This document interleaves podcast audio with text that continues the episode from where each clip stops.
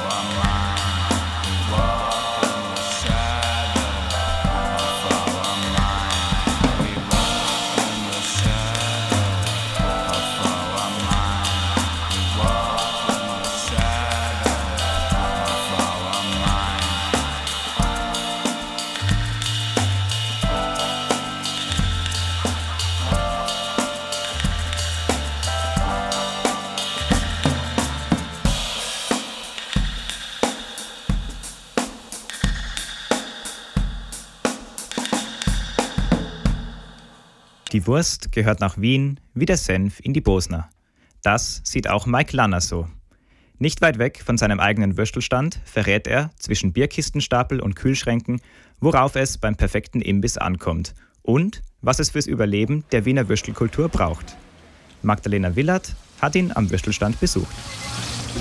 So, hallo, was soll denn sein? Hallo, ich bekomme bitte einmal die Bosner Kombi Gerne. und ein Augustiner und einmal gemischte Gurkel. Gerne. Der Wiener Würstelstand an der Ecke Pfeilgasse Strozzigasse hat was der Grill hergibt. Käsekreiner, Lammwurst, Hotdogs oder Kartoffelrohscheiben.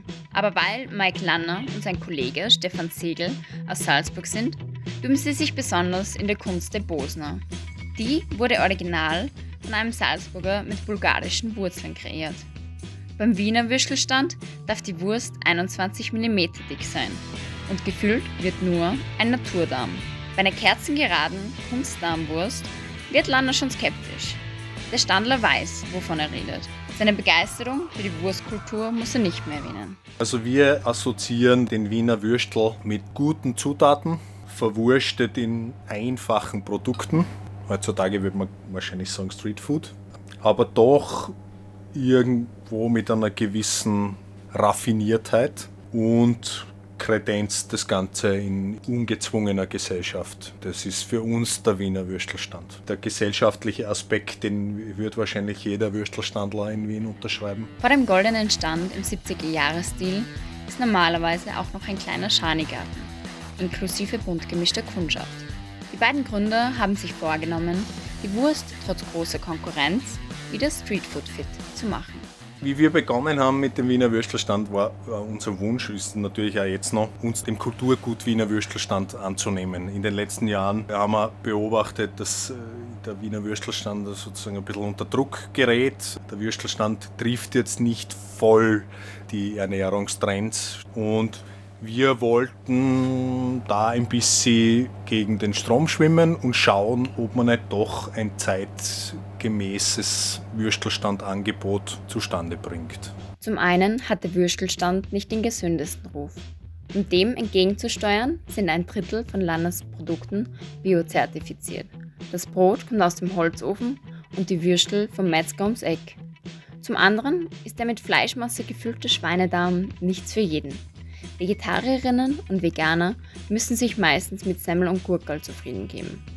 Auch dieses Problem will Landa angehen. Wir wollten veganes Angebot haben, weil der Würstelstand nicht nur Wurstnahversorger ist für uns, sondern er ist ein bisschen auch Wurstnäheversorger. Das heißt, es gibt diesen sozialen Aspekt, den inklusiven Aspekt.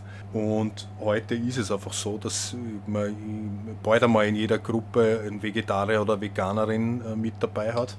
Und um denen auch ein Angebot machen zu können, haben wir das, äh, die vegane Bosner lanciert.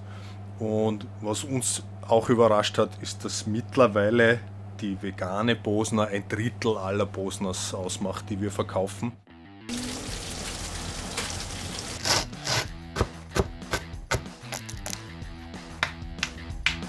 Neben der Original- und veganen Bosner gibt es beim Würstelstand seit kurzem auch den Soli-Bosner. Diesen isst man nicht selber, sondern man spendet den Imbiss für jemand anderen. Es ist in Anlehnung, ich glaube in Spanien haben sie den erfunden, nämlich den Café Sospeso. Und das bedeutet ganz einfach, dass wenn du jetzt zu unserem Stand gehst und dir um den Bosner essen willst, dann kaufst du dir nicht einen Bosner, sondern einen zweiten, einen zum Essen und den anderen kaufst du für jemanden, der keine Kohle hat, der dann später kommt, an auch essen kann und äh, der aber schon bezahlt ist. Während dem ersten Lockdown im vorigen Jahr hat der Würstelstand mit einer ähnlichen Aktion angefangen, dem Danke Bosner. Mit dieser Spende hat man einerseits den Wiener Würstelstand in der Krise unterstützt und andererseits den Helferinnen und Helfer in der Pandemie mit einem Bosner Danke gesagt. So sind am Schluss insgesamt knappe 2500 Danke Bosner, zum Beispiel vom Personal der Wiener Linien oder dem Roten Kreuz, verspeist worden. Mahlzeit.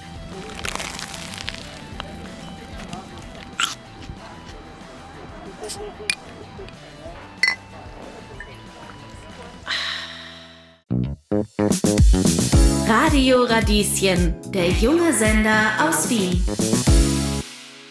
Mir tut mir kreuz weh. Draußen ist schon wieder kalt und in Wien liegt Schnee.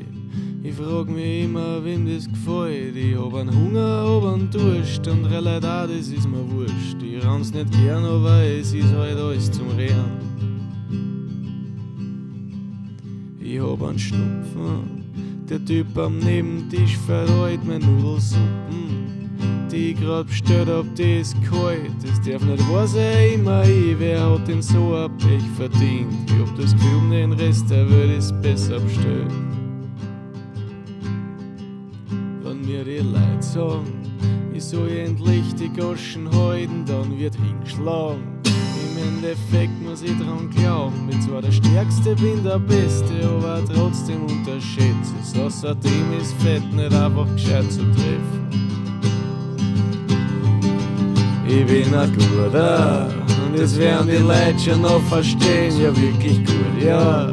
Sogar mal kann das keiner sehen. Ich bin ein arm, keiner versteht mich. Mutter Pech, das hab ich auch. Aber im Grunde ist alles nur gut gemeint. Jetzt hat doch wirklich die Frau den Hund nicht an der Leine, hab doch das ist Pflicht.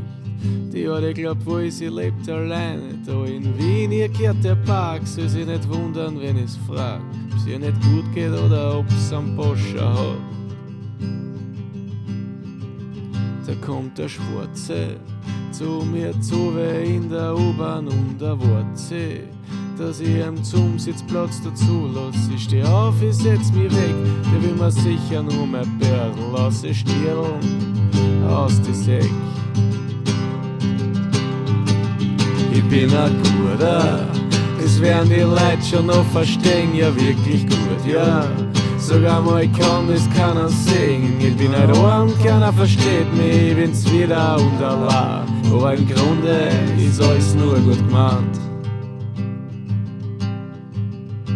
Hab keine Freundin, ich bin allein, weiß nicht wieso, ich bin doch eh schön. Was stehen so sie alle so an? Ich bin charmant, ich küss die Hand, ich zwinker zu und wenn sie muss, ruf ihr nach, ich weiß echt nicht, was ich falsch mach. Ich hab nicht viel Freund, die meisten sehe ich nicht sehr oft, ja wenn es nicht gefreut. Sonst in Arsch gehen die Bläden auf. Wahrscheinlich fühlen sie sich geschüchtert von meinem Talent und meiner Sinn.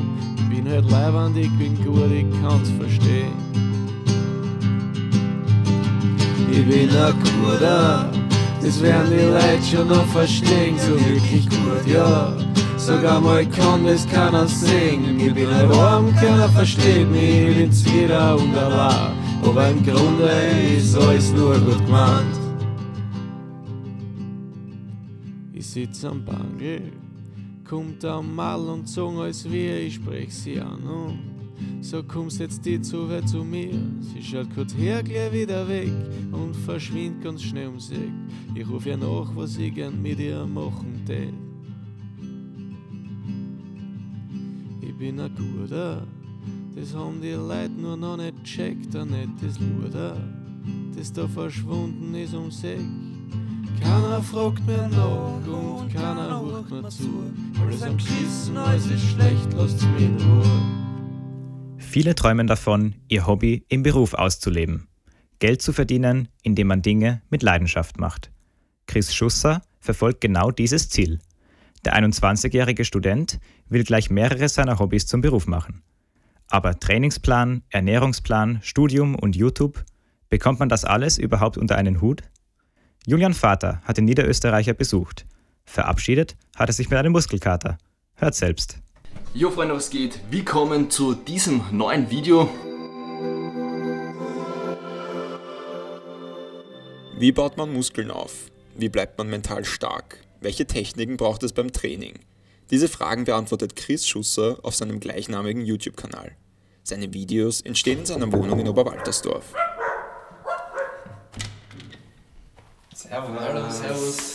Komm rein, wie geht's dann? Danke, gut, gut. Dir? Ja, passt alles. Super, dass du das mit mir machst. Super, dass du dir Zeit genommen hast. Ja, so kein Thema. Ja, wir sind ja jetzt beim, beim Chris in der Wohnung, ähm, wurden auch ganz lieb von zwei Hunden begrüßt. YouTube ist zu einem wesentlichen Bestandteil von Chris Leben geworden. Heute dreht sich dabei alles um Training, Ernährung und Selbstdisziplin. Am Anfang war er sich aber gar nicht so sicher, in welche Richtung er mit seinen Videos gehen möchte. Ich muss ehrlich zugeben, es hat gar nicht mit dem Sport angefangen. Mich hat einfach YouTube und Social Media so interessiert, dass ich einfach mal versucht habe, irgendetwas zu finden, was ich auf YouTube machen kann, ja, wofür mich dann auch Leute kennen sollen. Und da eben Sport ein relevanter Bereich ist für mich, hat sich das dann früher oder später dazu entwickelt, dass ich dann eben auch Sport behandelt habe auf meinem YouTube-Kanal und befasse mich jetzt eben mit, mit vor allem trainingswissenschaftlichen Themen.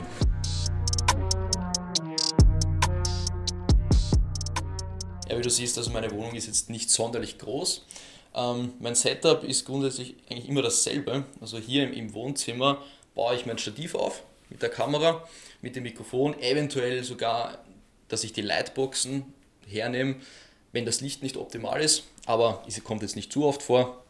Genau, da mit dem Hintergrund nehme ich dann meine Videos auf. Eine weiße Wand mit Bildern, eine graue Couch und ein Küchenschrank dienen als besagter Hintergrund. Der ändert sich auch nur selten. Meistens ist Krafttraining das Thema. Und genau zu so einem wurde ich dann sogar überredet. In Chris kleinem Home-Fitnessstudio. Bankdrücken stand als erstes an. Die Technik hat auf jeden Fall Vorrang. Also schau, dass ja. du vor allem umso, umso mehr Gewicht du oben hast, umso relevanter wird die Technik. Weil du dich sonst verletzt. Schauen wir mal, ob ich jetzt überschätzt habe mit 7,5. Werden wir gleich sehen. Aber das glaube ich fast nicht. Sportlich war Chris immer schon. Mittlerweile kann er sich ein Leben ohne körperliche Aktivität kaum noch vorstellen. Leichter Bogen, kurz halten und dann Umkehrpunkt. Neben einem Sportstudium in Wiener Neustadt dreht sich beim 21-Jährigen alles um Krafttraining. Also grundsätzlich ist, ist Sport für mich etwas, wo ich einerseits mich zurückziehen kann und auch eine, eine Abwechslung bekomme vom, vom Alltag, aber eben auch für, für mein berufliches Leben, auch um Leuten in diesem Bereich weiterzuhelfen, habe ich dann entschlossen vor circa zwei, drei Jahren, dass ich das eben auch beruflich machen möchte. Und Krafttraining ist für mich etwas, wo ich auch meine, meine Grenzen am besten austesten kann und es, es passt eben am besten zu mir. Ich finde, jeder sollte für sich selber überlegen, okay, was braucht er, was sind so, so seine Ziele. Und damit du das für dich entscheiden kannst, habe ich mir gedacht, ich mache, wie gesagt, ein Video dazu.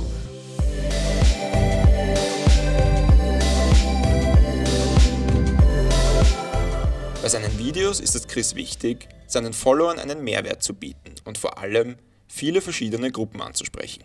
Also das Ziel von, von meinen Videos ist, dass ich die Performance bzw. Das, das, das Auftreten und die sportliche Leistung von einerseits Hobbysportlern, aber andererseits auch Leistungssportlern verbessere und das eben einerseits mit Wissen aus der Praxis, aber andererseits auch aus der Sportwissenschaft.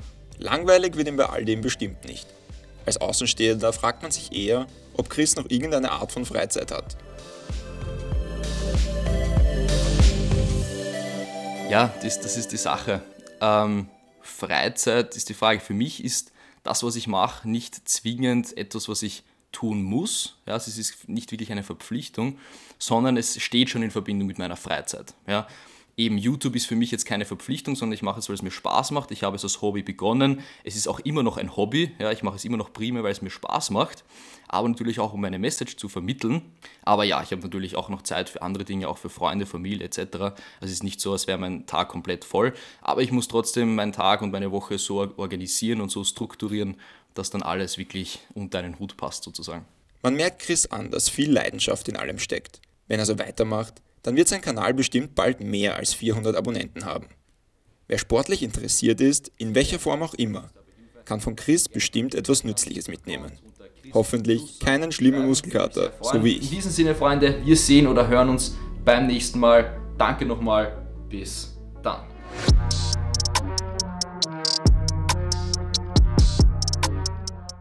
Ihr hört die Tonwerkstatt auf Radio Radieschen 91.3. Fesseln, Zwangsjacken, Leinen und Halsbänder. Wer schon einmal in einem Sexshop war, ist vielen davon schon begegnet. Wenn Lena Spreizhofer nach diesen Dingen sucht, braucht sie nur in ihre eigene Werkstatt zu gehen. Seit sieben Jahren stellt sie in ihrer Ledermanufaktur Penumbra Fetischaccessoires her. Mit ihrer Firma hat sie sich in der BDSM-Community längst einen Namen gemacht. Wenn sie von der Arbeit eine Pause braucht, geht sie oft im Wald spazieren. Ursi Zeiser hat sie bei einem dieser Spaziergänge begleitet. Der Wind pfeift über die sanften Hügel des Mittelburgenlandes. Auf dem Waldboden liegt welkes Laub, aber die Äste tragen schon wieder frische Triebe. Im Wald hinter ihrem Haus geht Lena Spreizhofer oft spazieren. Es ist für sie ein Ausgleich zur Arbeit. Aber wenn man sie fragt, was sie genau macht, verrät sie erstmal nicht alles. Meine erste Antwort, wenn mich jemand fragt, ist eigentlich immer, ich mache Lederaccessoires. Und ich überlasse das so ein bisschen den Personen dann, wie viel sie weiter wissen wollen. Und ja, ein paar fragen halt nach, ja, was genau machst du denn da? Und dann versuche ich halt das für Leute verständlich zu machen, die halt mit BDSM an sich nichts am Hut haben. Das heißt, ich sage dann eben, ich mache Fetischaccessoires, ich mache so Halsbänder und, und Lederfesseln und so. Wie auch immer mich fragt, der kann das auch wissen. Sogar meine Zahnärztin fand das irgendwie ganz cool. Lena hat ihre Fetischmanufaktur Penumbra 2014 gegründet. Eigentlich hat sie eine HTL-Ausbildung in Maschinenbau gemacht. Sie ist dann aber doch Schneiderin geworden und hat sich selbstständig gemacht. Neben ihrer Schneiderei hat Lena begonnen, Halsbänder zu nähen. Ursprünglich für den Eigenbedarf. Aber dabei ist es nicht lange geblieben. Und dann ist auch im Freundes- und Bekanntenkreis halt immer wieder aufgekommen, boah, wo hast du das denn her? Kann ich sowas auch haben? Und eigentlich hat sich quasi aus einem Hobbyprojekt dann meine Firma entwickelt. Seitdem verkauft sie in einem Online-Shop ihre Werke. Vor zwei Jahren ist Penumbra so groß geworden, dass Lena ihre Schneiderei geschlossen hat. Statt Änderungsschneidereien macht sie jetzt nur noch Halsbänder, Fesseln und Co. Vor allem von ihren Eltern hat sie dabei sehr viel Unterstützung bekommen. Meine Eltern sind für mich auch ganz, ganz wichtige Menschen, weil sie sind halt irrsinnig cool. Meine Eltern wissen, was ich mache. Ich habe ihnen das sehr früh erzählt. Also einerseits, dass ich BDSM praktiziere und dann andererseits auch, dass ich im Fetischbereich arbeiten möchte. Und das war für sie von Anfang an total cool. Und sie haben mich immer unterstützt und das ist was, was mir so viel wert ist, weil sonst hätte ich das nicht machen können. Penumbra, der Name der Fetischmanufaktur, kommt aus dem Lateinischen und bedeutet so viel wie Halbschatten. Ein Begriff, der für Lena stark mit BDSM verbunden ist. Nach dem Spaziergang geht es für Lena zurück in die Werkstatt. Diese erstreckt sich im Moment über zwei Stockwerke. Erst geht es in den Keller, wo der Lasercutter steht. Ein großes, schweres Gerät. Mit dem Lasercutter schneidet Lena Stoffe und Leder für Halsbänder und Fesseln zu. Das ist immer ein super Geruchserlebnis, wenn man es nicht gewöhnt ist, weil er stinkt halt nach verbrannter Haut, dadurch, dass ich vorwiegend Leder drin schneide. Im Erdgeschoss hat Lena ihre Nähstube. Dort näht und nietet sie die Halsbänder und Fesseln zusammen. Lenas Halsbänder verkaufen sich mit Abstand am besten. Seit einiger Zeit hat sie auch Armbänder im Sortiment. Aber auch Leinen sind gerade erst neu dazugekommen. Und im Winter hat sie sogar Christbaumkugeln verkauft. Sie plant aber noch ein paar Erweiterungen des Sortiments.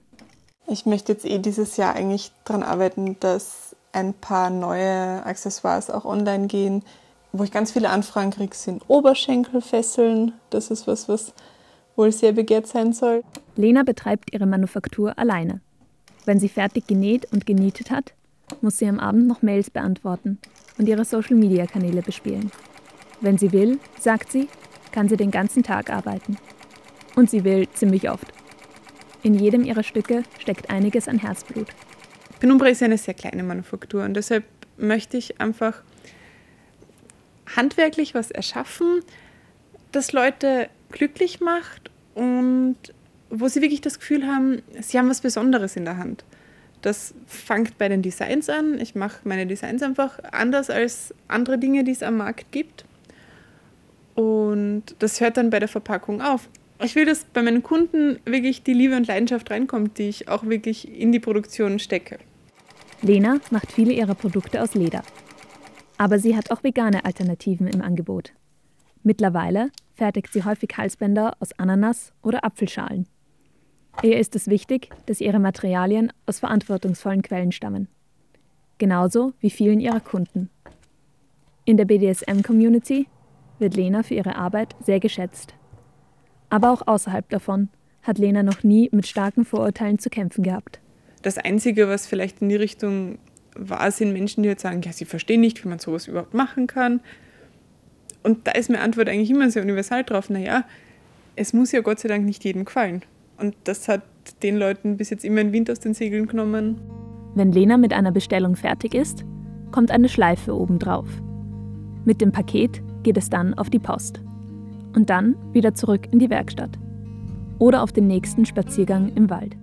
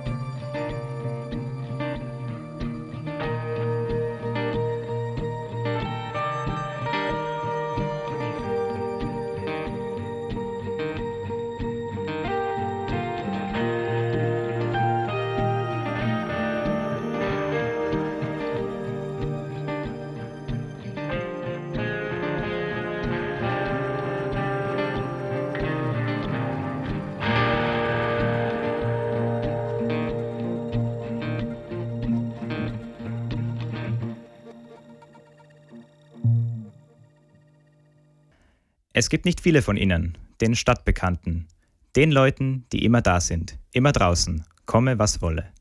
Einer von ihnen ist Gary Geiger, seines Zeichens Verkäufer der Wiener Straßenzeitung Augustin. Normalerweise sieht man ihn in oder vor einem Gürtellokal. Doch jetzt in der Pandemie kann Gary Geiger nicht mehr so verkaufen wie vorher.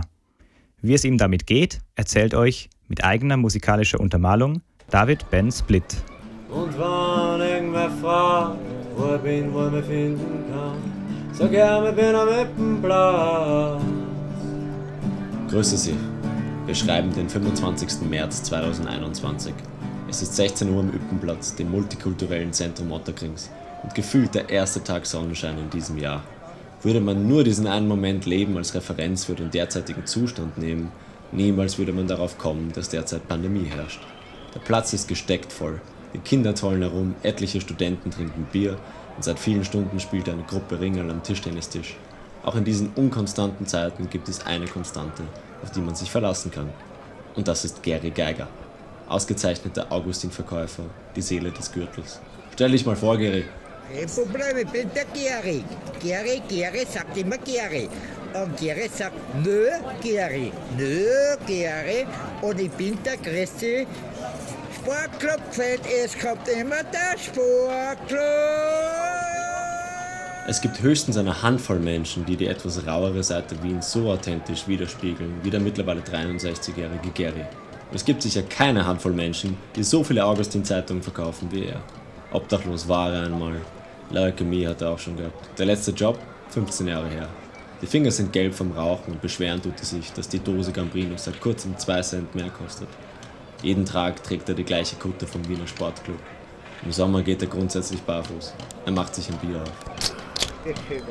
Und klagt dann Schiel und Wehmer über den Einbruch seiner Verkaufszahlen. Hey, früher war es mehr. Ja. Aber durch Corona-Krise ist ja die Hälfte kapiert. Sag mal, im Winter ist um 80 Prozent echt jetzt. Und jetzt? Jetzt geht es wieder auf. Gerade wegen einem Tag wie heute, oder? Wenn es warm ist, geht's gut. Dem Gary sein Erfolgskonzept beim Augustin-Verkauf ist ganz einfach.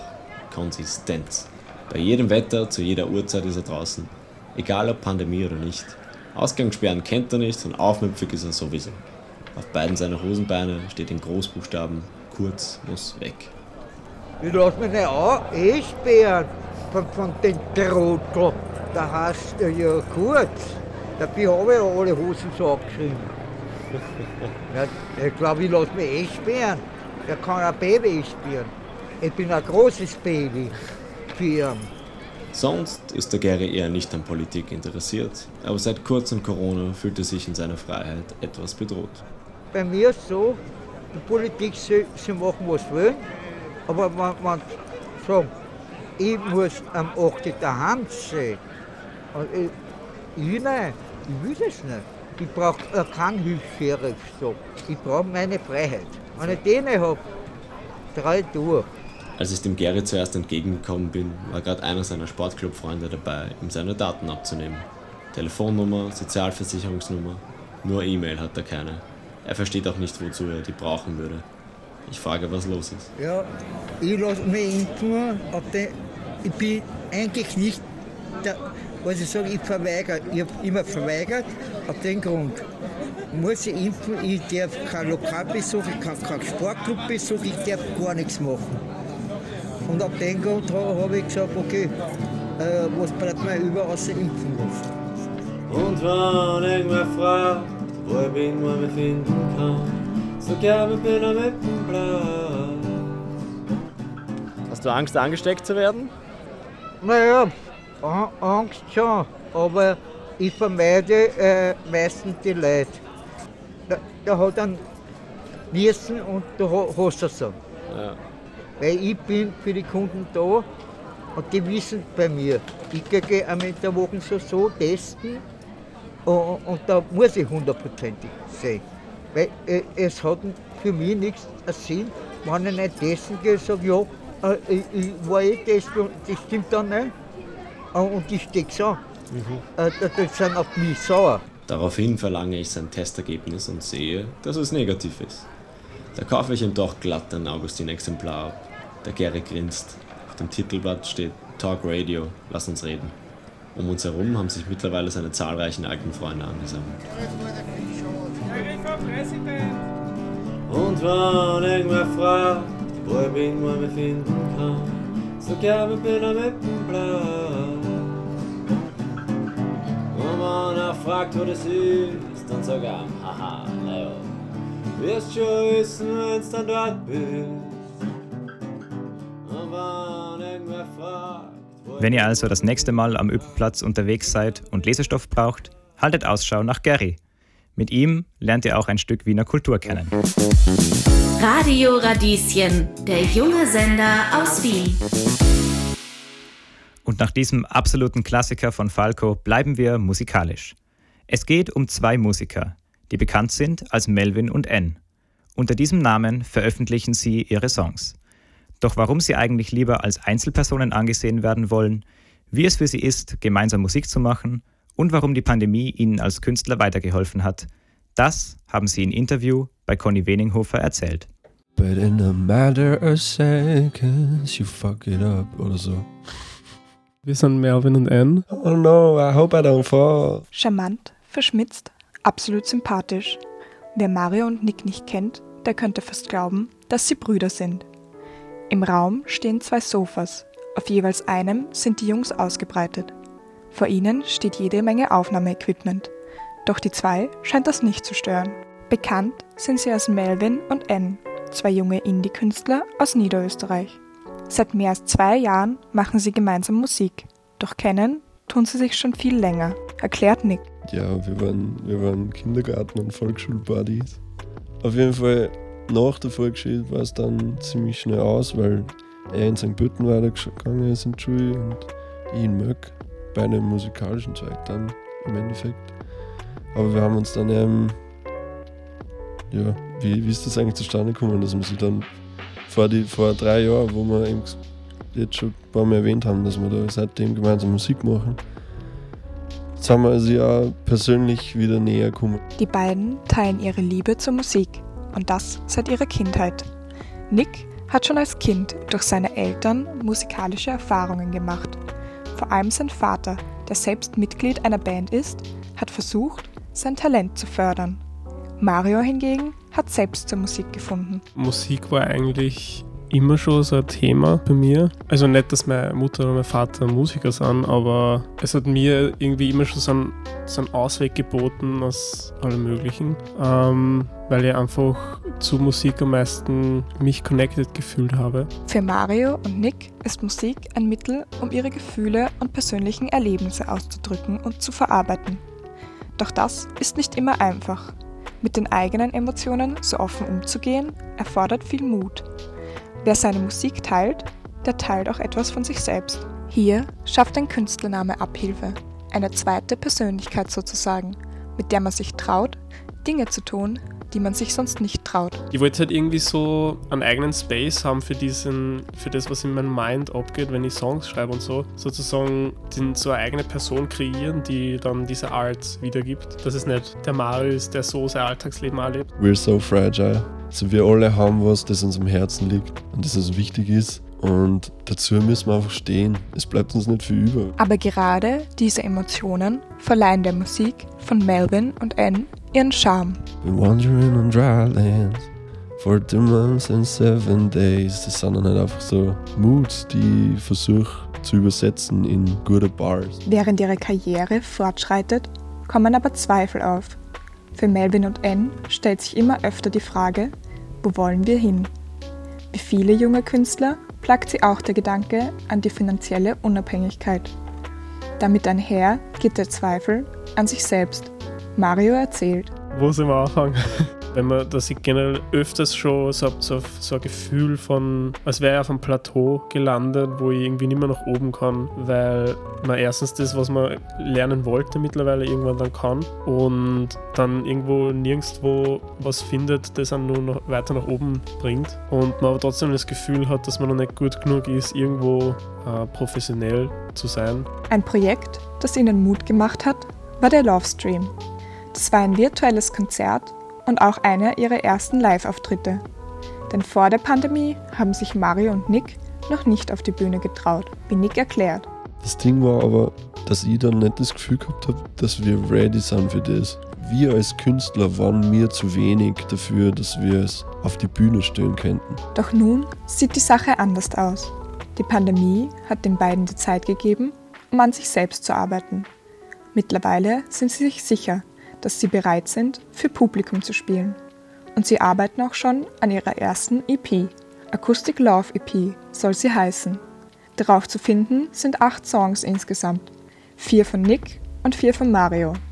Sie haben sich mittlerweile auch eine Fanbase aufgebaut, die sie unterstützt. Man hat so, so eine kleine Runde, die, die eigentlich immer dabei ist, wenn wir was machen. Zu hören gibt es Melvin und Ann auf allen Streaming-Plattformen, jeden Sonntag auf Instagram mit ihren Sing Sang Sundays und bald auf YouTube mit ihren ersten Musikvideos. Oh, oh, oh, oh, it's so fragile. Oh, oh, oh, oh, oh, it's so. Und das war's auch schon wieder mit der ersten Stunde der Tonwerkstatt. Aber bevor ich gleich das Mikro abgebe, bedanke ich mich natürlich noch bei den Menschen, die diese Sendung überhaupt erst möglich gemacht haben. Die Kollegen in der Redaktion. Sie sorgen dafür, dass alles seine Ordnung hat und die Sendung rund klingt. Die Musikredaktion hat den großartigen Musikmix zusammengestellt. Danke dafür. Die Podcast-Redaktion sorgt in der Online-Version dieser Sendung für den letzten Schliff. Und last but not least einen Dank an unsere Chefs vom Dienst, die immer über alles den Überblick behalten und den Sendungsablauf koordinieren. Danke nochmal an euch alle für diese super Sendung heute. Mein Name ist Florian Scheringer und ich hoffe, es hat euch genauso gut gefallen wie uns allen hier. In der zweiten Stunde begrüßt euch meine wunderbare Kollegin Ursi Zeiser am Mikrofon. Also, unbedingt dranbleiben. Es warten noch viel mehr interessante Beiträge auf euch, gepaart mit der besten Musik. Die Tonwerkstatt. Urban Content auf Radio Radieschen 91.3. Präsentiert von den Studenten der Fachhochschule Wien. Hallo und herzlich willkommen zur zweiten Stunde der Tonwerkstatt. Ihr hört Radio Radieschen. Ich bin Ursi Zeiser und darf euch weiter durch diese Sendung begleiten. Und es wird noch einmal spannend. Wir reden über Football, wir reden über Malerei und wir lassen sogar ein wenig Weltuntergangsstimmung aufkommen. Zuerst gibt's aber noch ein bisschen Musik zum Träumen. Hier ist Good Days von Träumschön.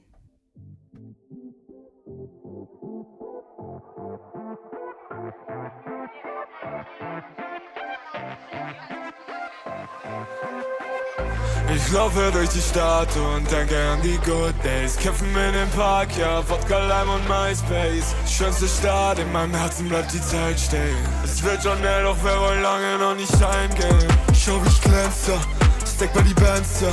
Hab mich versteckt, doch jetzt bin ich hier und ich hab mich verändert. Höre den Wecker, heute wird besser als gestern. Ich hab mich verpennt, doch die Sonne geht auf, weil bald sie Fans, ja. Bald sie Fans, ja. Weißt du, ich leicht schaff, Baby, ja, ich bin next up. Uh, ich will nicht flexen, doch irgendwann wenn das Facts sein. Uh, will nicht pretenden, Bros sind keine Friends, ja. Ich kann sie vergessen, sie ist immer noch in meinem Bett drin. Uh, wo ich sie Zeit sind und Abend über die mich. Uh, rede dem hin und ich rede ins Bliff, am Ende des Tunnels, ich sehe das Licht. Bin so high, ja, ich flieh, ich glaub, ich bin verliebt. Lange kein Ende in Sicht, ja. Uh, weiß ja nicht, was ich will, ja. Passt alles ins Bild. Ich laufe durch die Stadt und denke an die Good Days. Kämpfen in dem Park, ja, Vodka, Lime und MySpace. Schönste Stadt, in meinem Herzen bleibt die Zeit stehen. Es wird schon mehr, doch wir wollen lange noch nicht heimgehen. Schau, wie ich glänze, steck bei die Bands, ja. Hab mich versteckt, doch jetzt bin ich hier und ich hab mich verändert. Höre den Wecker, heute wird besser als gestern. Ich mich verpennt, doch die Sonne geht auf, weil bald sind die Fans, ja. Ja, ja, ja, nein, ich zweifel nicht mehr, ey. Aber jeden Tag, ja, der steht ist es mir wert. Uh. Hatte harte Zeiten, so viel Nächte voller Schmerz. Aber Bruder, muss man durch, ja, weil man immer was draus lernt. Ey, roll noch einen Spliff und lass uns nochmal dancen. Auf die alten Zeiten und zu den alten Bands, ja. Ich wünschte, es wär noch einmal so nice wie früher. Fuck, ich vermiss diese Zeit. Ich laufe durch die Stadt und denke an die Good Days. Kiffen in dem Park, ja, Vodka, Lemon, MySpace. Schönste Stadt, in meinem Herzen bleibt die Zeit stehen. Es wird schon hell, doch wir wollen lange noch nicht heimgehen. Schau, wie ich glänz, ja, steck bei die Bands, ja. Hab mich versteckt, doch jetzt bin ich hier und ich hab mich verändert. Höre den Wecker, heute wird besser als gestern. Ich hab mich verpennt, doch die Sonne geht auf, weil er bald zu die Fenster. Ah, ah, ja, ja, ja, ja, ja.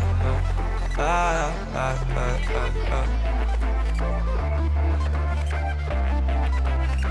Einen schönen guten Abend. Ihr hört die Tonwerkstatt von Radio Radieschen.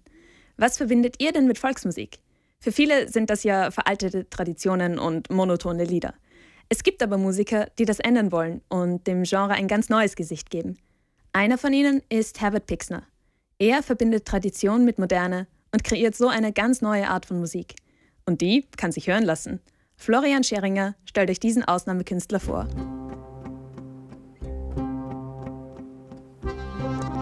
Augen zu und genießen. Bei der Musik von Herbert Pixner geht das super. Aber Achtung, einige seiner Lieder könnten einen wieder abrupt aus dem Tagtraum reißen.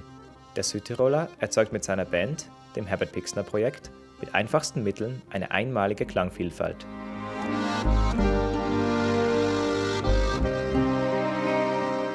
Steirische Harmonika, Gitarre oder Harfe. Die vier Bandmitglieder verwenden nur traditionelle Instrumente. Und doch scheinen die Möglichkeiten endlos. Sie erfinden sich immer wieder neu. Seit 2009 machen sie das beruflich. Von Anfang an mit großem Erfolg.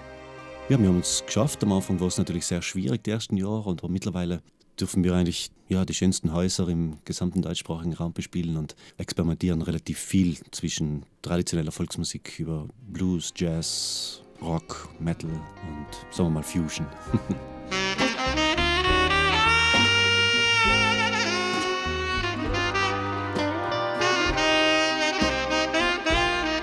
Die Einflüsse aus diversen Genres hört man überall in den Liedern des Herbert Pixner Projekts. Stücke wie das gerade eben gehörte Blue Sky zeigen, dass man es hier nicht mit einer gewöhnlichen Volksmusikgruppe zu tun hat. Dieser Stil ist aber nicht bewusst entstanden. Das hat sich irgendwie alleine ergeben. Also es war am Anfang so, dass ich aus der traditionellen Volksmusik komme und mit der steirischen Harmonika mich sehr intensiv damit beschäftigt habe. Und die eigenen Stücke waren immer ein Ausprobieren am Instrument. Also ich wollte immer irgendwie diese Grenzen auf der steirischen Harmonika, die ja sehr eng sind, einfach ausloten. Und so sind eigentlich dann diese Stücke entstanden, eben gerade mit viel Improvisation und, und vielen Einflüssen aus allen möglichen, sagen wir mal so, internationalen Volksmusikgenres.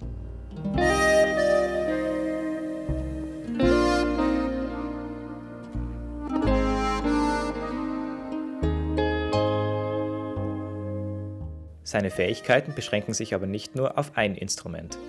Angefangen hat alles mit der Klarinette, die er in Musikschule und Konservatorium gelernt hat. Alles andere hat er sich als Autodidakt selbst beigebracht. So auch die steirische Harmonika. Ich hätte noch gern viel mehr andere Instrumente spielen. Geige wäre super oder Klavier wäre cool. Aber ich nutze halt die Instrumente, die ich auf der Bühne mit haben, gerade jetzt Saxophon, Trompete, Klarinette. Um im Konzert auch einmal eine andere Klangfarbe einzubringen. Und ich spiele es auch wahnsinnig gern, obwohl ich jetzt da keine Koryphäe bin auf, auf Flügelhorn zum Beispiel. Aber ich nutze halt meinen Tonumfang von eineinhalb Oktaven aus, um, um ein Solo spielen zu können. Und freue mich jetzt mal, wenn ich ein Instrument wieder wechseln kann, weil es sonst für mich persönlich sehr eintönig werden würde, wenn, wenn ich immer nur mit der steirischen da sitzen würde. Die volle Bandbreite ist zum Beispiel im atmosphärischen Stück Morgenrot zu hören. Improvisationen wechseln sich mit harmonischen Klängen zwischen den Bandmitgliedern ab.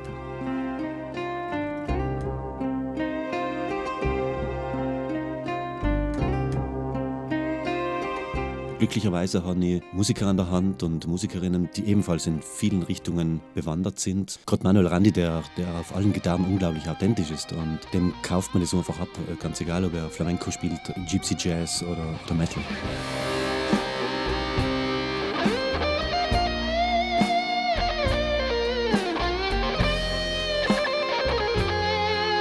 Solche Soli und Improvisationen sind das Herz des Herbert Pixner Projekts. Das ist vor allem bei Live-Auftritten spürbar. Nach über 1500 gemeinsamen Konzerten harmonieren die Bandmitglieder perfekt miteinander.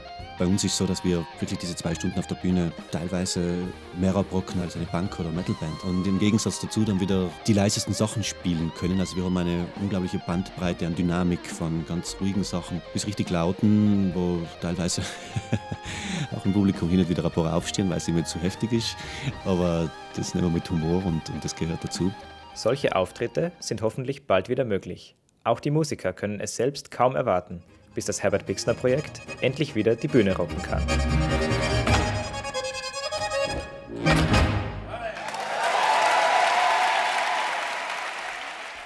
Und solange wir noch auf Live-Konzerte warten müssen, geben wir euch hier schon mal einen Vorgeschmack. Hier ist Quattro von Herbert Pixner.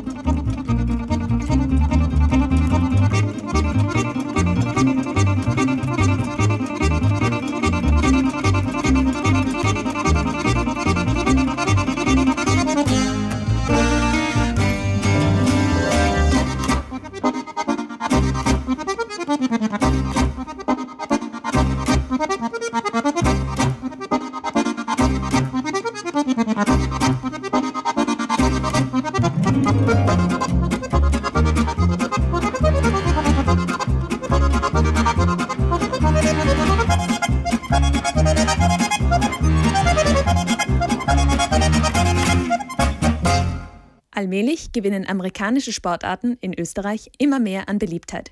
So auch American Football. Die Vienna Vikings sind die amtierenden österreichischen Staatsmeister. Und zwar schon zum 15. Mal. Dabei hat vor allem eine Person eine große Rolle gespielt, nämlich David Scharf. 2020 spielt er zum ersten Mal im First Team des Vereins. Diese Saison ist sein Durchbruch. Aber auch in der laufenden Saison muss er sich wieder beweisen. Im Interview mit Lena Wasserburger erzählt David von seiner ersten Saison, seinen Ansprüchen an sich selbst und seinem überraschenden Berufswunsch.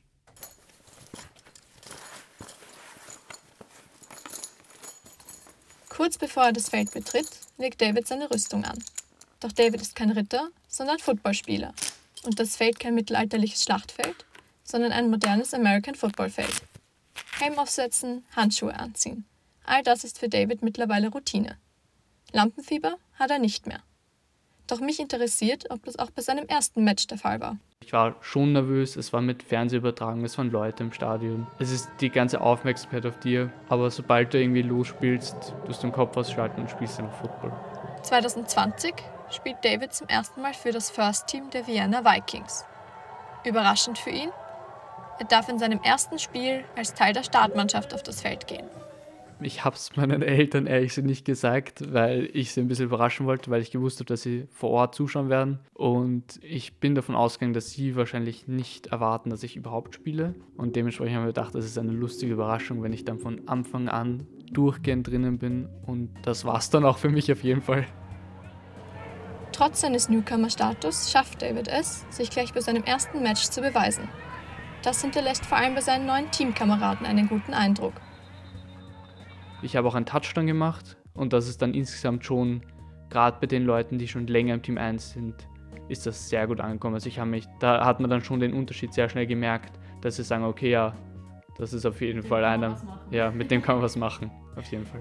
Sich den Respekt der Mannschaft zu erkämpfen, ist nicht so einfach. Auch im Training muss David seine Teamkollegen immer wieder von sich überzeugen. Beweisen in dem Sinn muss man sich trotzdem. Also, weil sie kennen dich zwar, aber dass du dass sie sozusagen das Vertrauen haben, dass du deinen Job machst, ist nochmal was eigenes. Also sie respektieren, dass du im Team 1 bist, aber dass du das Gefühl hast, du gehst 100% dazu, musst du schon irgendwie beweisen, dass du es auch verdient hast, oben zu spielen. Überzeugen kann David vor allem mit seiner Schnelligkeit. Seine Position im Team nennt sich Wide Receiver.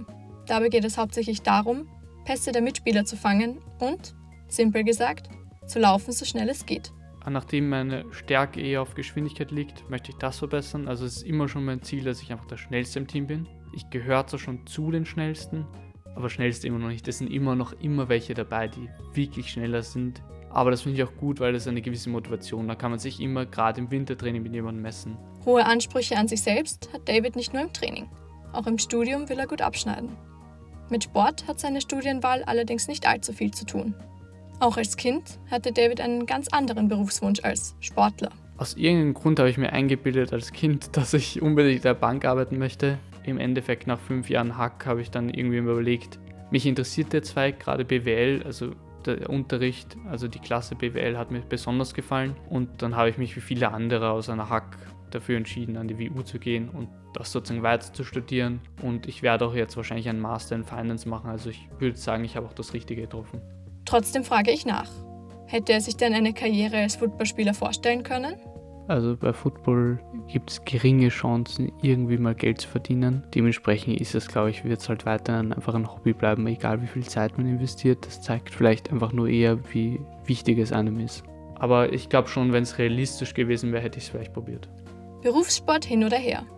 David hat als Sportler trotzdem schon einiges erreicht. Zum Beispiel einen Staatsmeistertitel er zeigt mir seine Medaillensammlung, die er in einer kleinen Box unten in einem Regal aufbewahrt. Ich frage ihn, ob er denn vorhat, sie irgendwo aufzuhängen. Ich will einfach damit nicht prahlen. Das ist wie gesagt nur etwas für mich privat. Ich meine, meine Freunde wissen natürlich, dass ich Staatsmeister bin. Also es ist jetzt nicht etwas, das ich geheim halte oder so. Aber ich habe keinen Grund, das jetzt noch irgendwie jemandem zu beweisen oder das großartig zu präsentieren. Nicht nur auf seine Erfolge, sondern allgemein auf seine Tätigkeit als Footballspieler ist David sehr stolz auch wenn es durchaus einige Vorurteile gibt, die mit Football in Verbindung gebracht werden.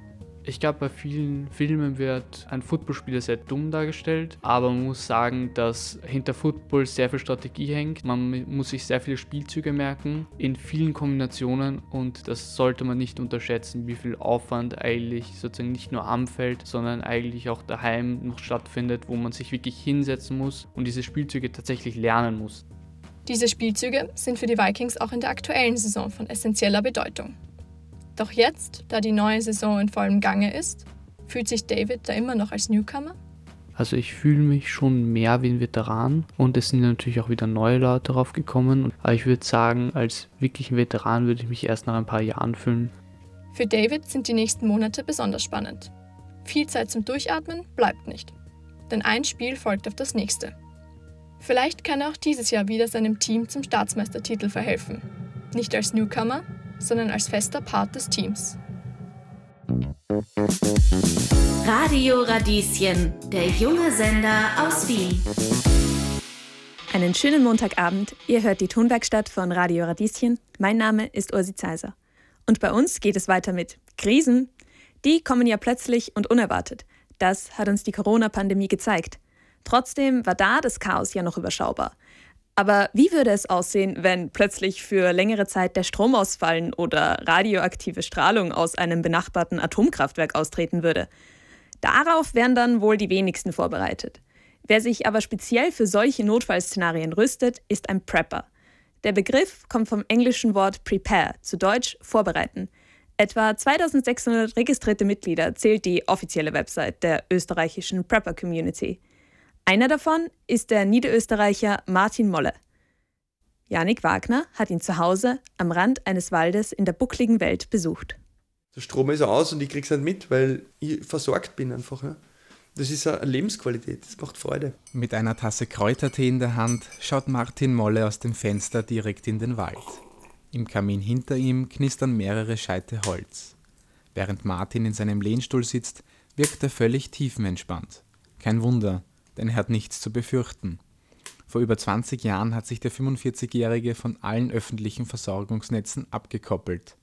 Seitdem lebt er unabhängig oder auch autark, wie man es in der Prepper-Community bezeichnet. Wasser kommt vom Brunnen, der Kanal ist eigentlich ein Kompostklo und der Strom ist eine Solaranlage mit Batteriespeicher.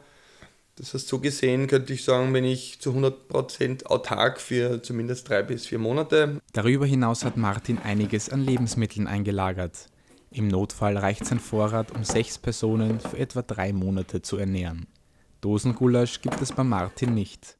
Als überzeugter Veganer ist sein Vorratsschrank voll mit pflanzlichen Lebensmitteln. Da habe ich Sojaprodukte, Sauerkraut, Kaffee, Haferflocken, Grieß, alles was man zu einem Brei schnell machen kann, wo man in kleinen Mengen ganz viel rauskriegt, wenn man dann Wasser dazu gibt. Das sind Linsen, also auch ganz viele Proteine.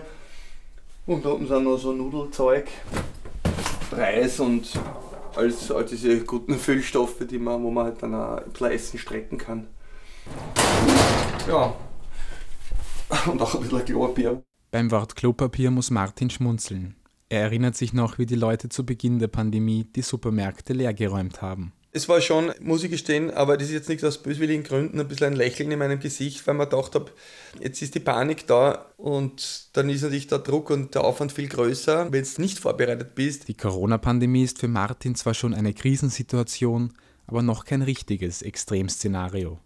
Wirklich extrem würde es erst werden, wenn ein lebensnotwendiges System wie das Stromnetz oder die Wasserversorgung nicht mehr funktioniert. Das könnte vor allem in den westlichen und wohlhabenderen Ländern wie Österreich zu großem Chaos führen. Es kann bis zu kriegsähnlichen Situationen kommen, Bürgeraufstände, was auch immer, wenn das System einmal kippt. Das ist sehr fragil, das Ganze. Dann solltest du einen Plan haben, was du tust. Und deswegen ist die wichtigste Survival-Regel nämlich die Ruhe wahren. Was sonst noch in Extremsituationen zu beachten ist, vermittelt Martin auch in Survival-Trainings. Er sieht es als eine Berufung, die Menschen wieder mit der Natur vertraut zu machen. Die Tiere, die Pflanzen, die machen das von der Pike auf. Der Mensch wächst denaturiert und in einem Feld auf, das eben nicht natürlich ist. Er vergisst oder spürt dann gar nicht, was seine Wurzeln sind. Und deswegen ist es so wichtig, dass du deine Wurzel kennenlernst, dass du weißt, was du wirklich brauchst, dass du leben kannst. Wie macht man Feuer? Welche Pflanzen sind essbar? Oder wie macht man Wasser trinkbar? Alle diese überlebenswichtigen Fähigkeiten gibt Martin an seine Kursteilnehmer weiter. Auch Selbstverteidigung gehört dazu. Als ehemaliger Soldat und Ausbildner des Jagdkommandos ist Martin in diesem Bereich sehr geübt. Bei aller Liebe zur Natur ist er aber auch in der digitalen Welt zu finden. Neben seinen Survival-Trainings verdient er sein Geld als Programmierer. Die moderne gesellschaftliche Ordnung hält er aber für sehr unnatürlich. Wir sind ein Teil der Natur, warum soll ich ein System erschaffen, das mich von der Natur trennt, um dann eben abhängig von etwas zu sein? Das habe ich nie verstanden. Besonders wichtig ist es Martin, selbstbestimmt zu leben. Nicht nur unabhängig von jeglichen Versorgungsnetzen, sondern auch von politischen Entscheidungsträgern, die ihm nicht vorschreiben können, was er zu tun hat. Die guten Hirten brauchen Schafe, die schön brav bei Land bleiben, die das machen, was der Hirte sagt. Aber wenn du nicht ein Individualist bist und deine eigene Vorstellung vom Leben hast, ja, die kannst du zu schwer handeln. Und das ist etwas, was das System, das sage ich jetzt beinhart wie es ist, nicht will. Wegen dieser Einstellung stufen viele Medien ihn und seine Prepper-Kollegen oft als rechtsextrem ein. Schuld daran ist aber auch die amerikanische Prepper-Szene, die anders als die österreichische Szene teilweise militärisch aufgestellt ist. Doch Martin kann die Verbindung zur rechtsextremen Szene nicht nachvollziehen. Was hat es mit Rechtsextremismus zu tun, wenn ich das Gefühl habe, dass ich bedroht werde und mich schützen möchte und dass die Leute halt zusammenfinden? Es wird immer Menschen geben, die das eine vertreten und andere vertreten das. Aber ich kenne keinen einzigen rechtsextremen Prepper in Österreich.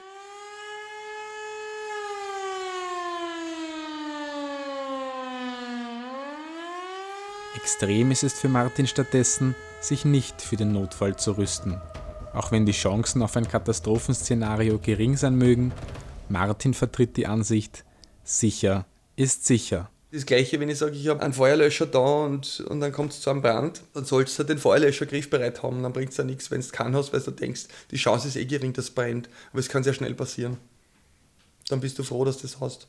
Wisst ihr, was im Katastrophenfall zu tun wäre? Richtig, Radio hören. Denn über das Radio könnt ihr wichtige Infos zur Katastrophe erhalten. Zum Beispiel zum Ausmaß und der weiteren Vorgehensweise. Also bleibt dran. Radio Radieschen könnte eure Rettung sein. Einen schönen Abend, ihr hört die Tonwerkstatt. Mein Name ist Ursi Zeiser. Was seht ihr vor euch, wenn ihr an Malerei denkt? Ein vollgeräumtes Atelier mit Staffeleien, Leinwänden und Pinseln zum Beispiel? Oder vielleicht einen älteren Herrn mit Farbpalette mitten in der Natur? Bei der jungen Künstlerin Sophia Weinbrenner sieht das ganz anders aus. Lisa Wallner hat sie getroffen und ihr beim Malen über die Schulter geschaut. Das Atelier von Sophia Weinbrenner. Hier herrscht keine Spur vom klischeehaften, kreativen Chaos. Stattdessen sitze ich vor einem großen, aufgeräumten Schreibtisch. Auf der anderen Seite sitzt Sophia. Neben ihr Pinsel und Aquarellfarben, ihre Lieblingsmaterialien zum Malen. Lieblingsort zum Malen hat sie aber keinen. Das mache ich bei mir am Schreibtisch oder wo es auch immer passt. Also mir reicht einfach eine Malunterlage und irgendwo ein Tisch, wo ich mir Zeug hinstellen kann. Bin da recht flexibel, mal draußen, mal drinnen. Das ist mit Aquarell sehr praktisch. Sophia ist 22 Jahre alt und wohnt im Mostviertel. Neben ihrem 40-Stunden-Job im Büro ist die Malerei bis jetzt ein Hobby geblieben obwohl sie schon früh damit angefangen hat. Im Grunde, ich male seit ich denken kann, seit ich klar bin. Im Kindergarten war das eigentlich schon immer so, dass ich hauptsächlich in der Malecke bleiben wollte. Mit der Zeit habe ich halt immer mehr gemalt, habe halt nicht aufgehört damit, bin dann zu Kunstinitiativen dazu gekommen und auch zu Ausstellungen und ja, mittlerweile ist ein nettes Nebeneinkommen eigentlich auch wirklich ein tolles Hobby und macht mir viel Spaß. Heute malt Sophia nicht nur mehr für sich selbst. Ihre Werke sind regelmäßig in regionalen Ausstellungen und Vernissagen zu sehen. Außerdem bietet sie die Bilder zum Verkauf an und nimmt Auftragsarbeiten nach Kundenwunsch entgegen. Die Käuferinnen und Käufer werden auf unterschiedliche Weise auf sie aufmerksam. Natürlich gibt es die Leute, die mich in Vernissagen irgendwie treffen oder bei Galerien eben sehen. Meistens ist dann so, dass die mir einfach anrufen und halt sagen, ja, sie würden entweder gerne das Bild kaufen oder sie hätten gerne einen Wunsch. Im Grunde passiert das einfach und sind jetzt nicht unbedingt nur Leute aus der Familie oder aus dem Freundeskreis, es sind eigentlich komplett unterschiedliche. Mittlerweile hat Sophia auch eine eigene Website und präsentiert ihre Bilder auf Social Media. Und sie gibt ihr Wissen und Können gerne weiter nämlich im Rahmen von Malworkshops. Begonnen hat das mit einem Malworkshop für Kinder.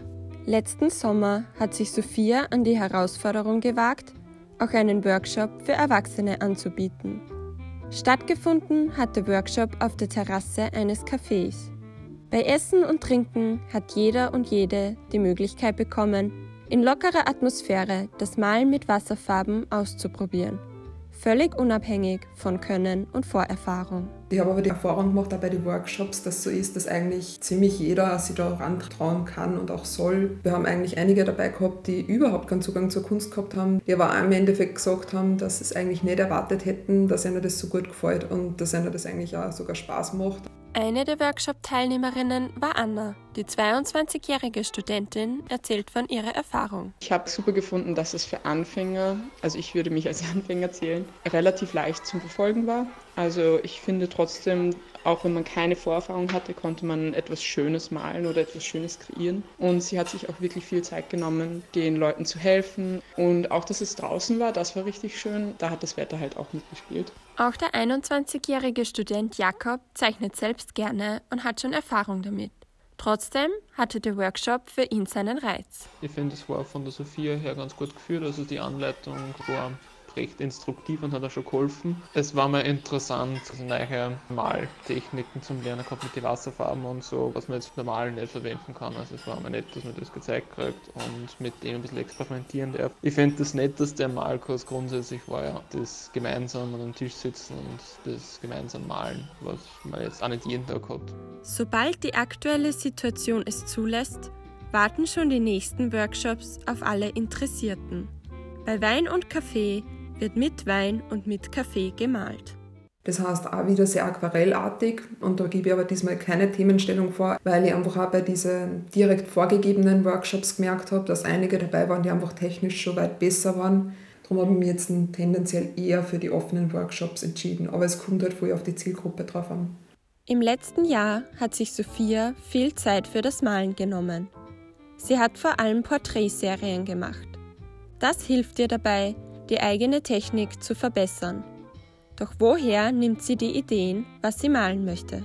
Viele denken da an ein irrsinnig kompliziertes Konzept und das ist es einfach nicht. Man denkt an was, es fällt dann was ein und man möchte es einfach zu Papier bringen. Beim Malen ist Sophia dann allerdings sehr selbstkritisch. Das merkt man auch daran, dass sie nur so wenige ihrer eigenen Bilder aufbewahrt. Ich habe jetzt insgesamt, glaube ich, unter 100 Bilder daheim. Das hört sich jetzt vielleicht viel an, ist aber tatsächlich relativ wenig, wenn man rechnet, wie viel man malt. Und ich muss ehrlich sagen, ich bin ein Mensch, ich werfe viel weg, also ich hebe nicht viel auf. Und ich sage, wenn mir wirklich Bilder nicht mehr gefallen und ich die nicht verkauft habe, dann werfe ich es einfach weg.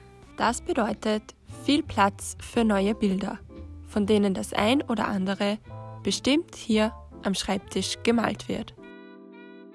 Wer jetzt selbst Lust bekommen hat, zum Pinsel zu greifen oder wer einfach neugierig ist, wie Sophias Bilder denn aussehen, kann unter 4-filia auf ihrer Instagram-Seite vorbeischauen. Ihr hört Radio Radieschen und weiter geht's mit Pearls von Unter dem Hund.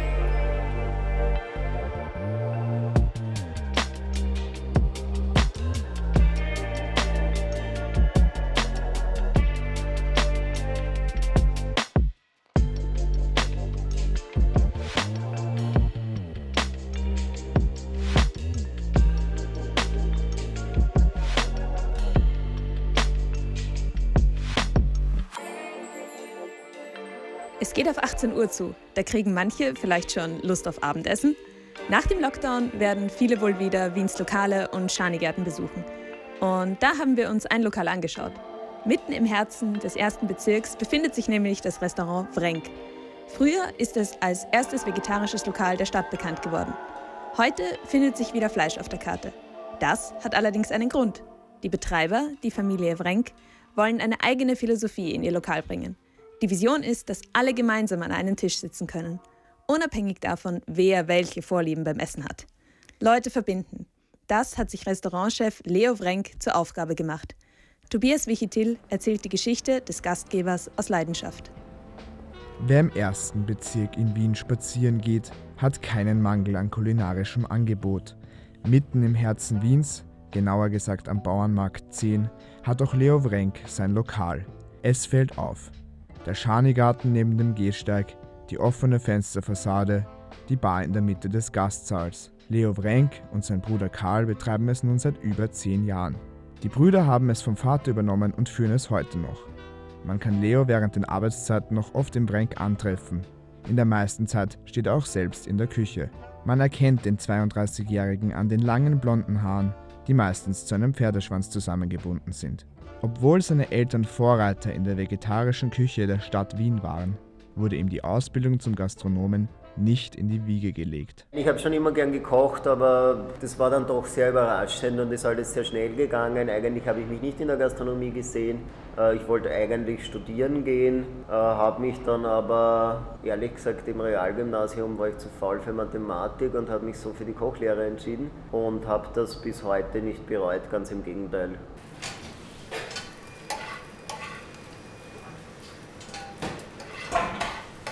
Schlussendlich kam es aber doch dazu, dass Leo und Karl Brenk das Lokal des Vaters übernommen haben. Doch für Leo war von Anfang an klar, dass die Übernahme des Betriebs nur gemeinsam mit seinem Bruder funktionieren kann. Wir waren ja wahnsinnig jung und also ich war 19 und er war 20 und ich hätte mir das allein nicht zugetraut. Also es ist ja dann doch eine relativ große Dependance hier am Bauernmarkt und ich wollte die Verantwortung nicht allein schultern und nach wie vor sind wir einfach ein sehr gutes und eingespieltes Team.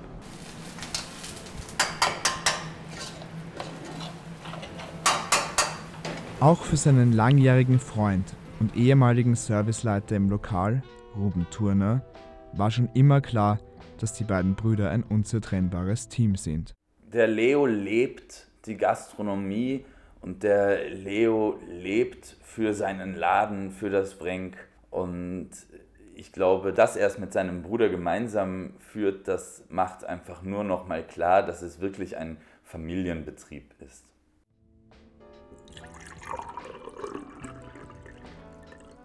Gastgeber zu sein hat für Leo eine große Bedeutung. Dem ordnet er alles unter.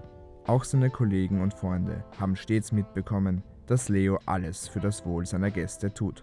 Das ist auf jeden Fall eine ganz, ganz große Qualität vom Leo ähm, dass er dadurch, dass er es gelernt hat, selbst so ein guter Gast zu sein, es auch übersetzen kann in seine eigene Tätigkeit und äh, dass stets die Speisen und Getränke und das Wohlsein des Gastes für ihn im Mittelpunkt stehen. Für Leo steht im Vordergrund, dass das gemeinsame Essen verbinden soll und einen besonderen Stellenwert im Alltag seiner Gäste einnimmt. Aber nicht nur seine Gäste, sondern auch seine Mitarbeiter sind ihm wichtig. Als Verfechter der 30-Stunden-Woche nimmt er besonders Rücksicht auf die Bedürfnisse seiner Angestellten.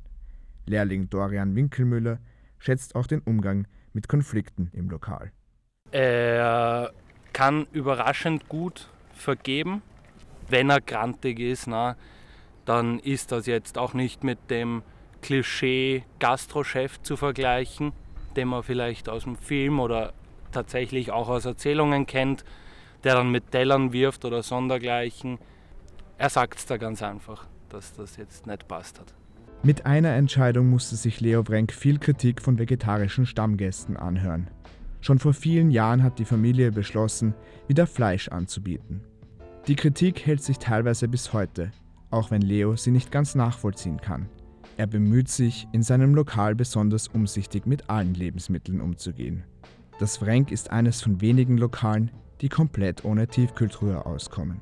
Waren werden frisch angeliefert, Lebensmittel aus dem Packerl kommen kaum vor. Und Fleisch ist zwar wieder Teil der Karte, jedoch nur, wenn Leo von der Regionalität und der Qualität dieser Produkte überzeugt ist. Das Gesündeste ist Verhungern, also sobald der Mensch lebt, ähm, verwendet er einfach Ressourcen, das ist ein Fakt, mit dem wir leben müssen. Wo ich ansetzen kann, ist wahrscheinlich nicht in der Rettung der Welt, aber zumindest in dem Bereich, den ich beeinflussen kann. Auch privat hat Leo Wrenk noch einiges vor. Mit dem Restaurant konnte er sich zumindest einen Lebenstraum bereits erfüllen. Doch hat er noch einen zweiten, ganz konkreten Traum, an dem er bald arbeiten will. Eine eigene Sendung im Fernsehen. Wir sind ja öfter im Fernsehen, aber irgendwie nie in Sendungen, die mir entsprechen, wenn ich ganz offen bin. Heimisch kriegen wir meistens nur so ihre Meinung zum Thema Buchweizen und das interessiert mich eigentlich überhaupt nicht. Also ich hätte gern auch hier einen moderneren Ansatz, der mir persönlich liegt. Zusammengefasst, ich hätte sehr gerne eine eigene Sendung einmal. Heute ist zwar noch offen, ob Leo uns bald aus dem Fernsehen begrüßen darf. Wo man ihn aber sicher treffen kann, ist in seinem Lokal, dem Brenk am Bauernmarkt 10. Alle, denen jetzt schon das Wasser im Mund zusammenläuft, haben ab 19. Mai wieder die Möglichkeit, vor Ort im Restaurant zu essen. Und für die Ungeduldigen unter euch, das Restaurant Vrenk bietet bis dahin von Montag bis Freitag von, 16 bis 11, äh, von 11 bis 16 Uhr natürlich einen Abholservice an. Das geht sich für uns jetzt nicht mehr aus. Es ist nämlich bald 18 Uhr und das war's auch schon wieder für heute mit der Tonwerkstatt. Danke noch einmal an das ganze Team, das diese Sendung möglich gemacht hat. In Ihrem Namen wünsche ich euch einen schönen Abend. Die Tonwerkstatt. Urban Content auf Radio Radieschen 91.3. Präsentiert von den Studenten der Fachhochschule Wien.